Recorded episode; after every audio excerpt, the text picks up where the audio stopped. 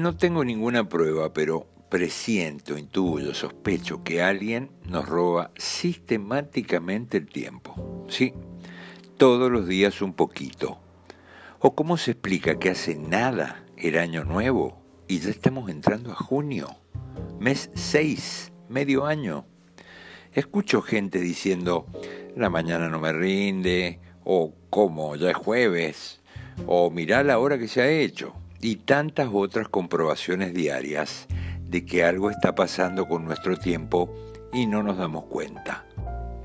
Y vos dirás, ¿para qué querrían robarnos el tiempo? ¿Cómo para qué? Es lo más valioso que tenemos, ¿cómo no lo van a querer? Tiempo y espacio, con perdón de la filosofía, es lo primero que saldríamos a comprar si nos sacáramos la lotería. Pasaríamos del bondi a la camioneta gigante, del monoambiente a la mansión con bosque y a tener todo el tiempo del mundo para hacer lo que se nos dé la gana. Es más, con tanta guita nos empezaría a faltar vida para gastarla, entonces dejaríamos de fumar, empezaríamos a correr, nos blanquearíamos los dientes, comeríamos solo dietas y tanta otra cosa para mentirle al tiempo. No lo lograríamos, obvio. Encontré un poema de Mario Benedetti que va por ahí. Tiempo sin tiempo se llama. Dice así, preciso tiempo, necesito ese tiempo que otros dejan abandonado porque les sobra o ya no saben qué hacer con él. Tiempo en blanco, en rojo, en verde, hasta en castaño oscuro, no me importa el color. Cándido tiempo que yo no puedo abrir y cerrar como una puerta.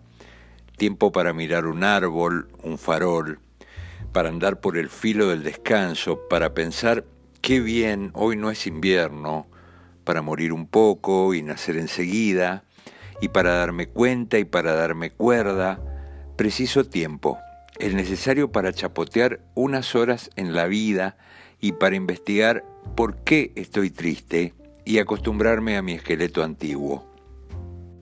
Tiempo para esconderme en el canto de un gallo y para reaparecer en un relincho y para estar al día, para estar a la noche, Tiempo sin recato y sin reloj. Vale decir, preciso, o sea, necesito, digamos, me hace falta tiempo sin tiempo. Ok. Es muy probable que mi sospecha del robo del tiempo sea una teoría conspirativa más y que, a lo mejor, el calendario hace lo suyo, pero uno se anda moviendo de otra manera más interior, más sereno, más atento.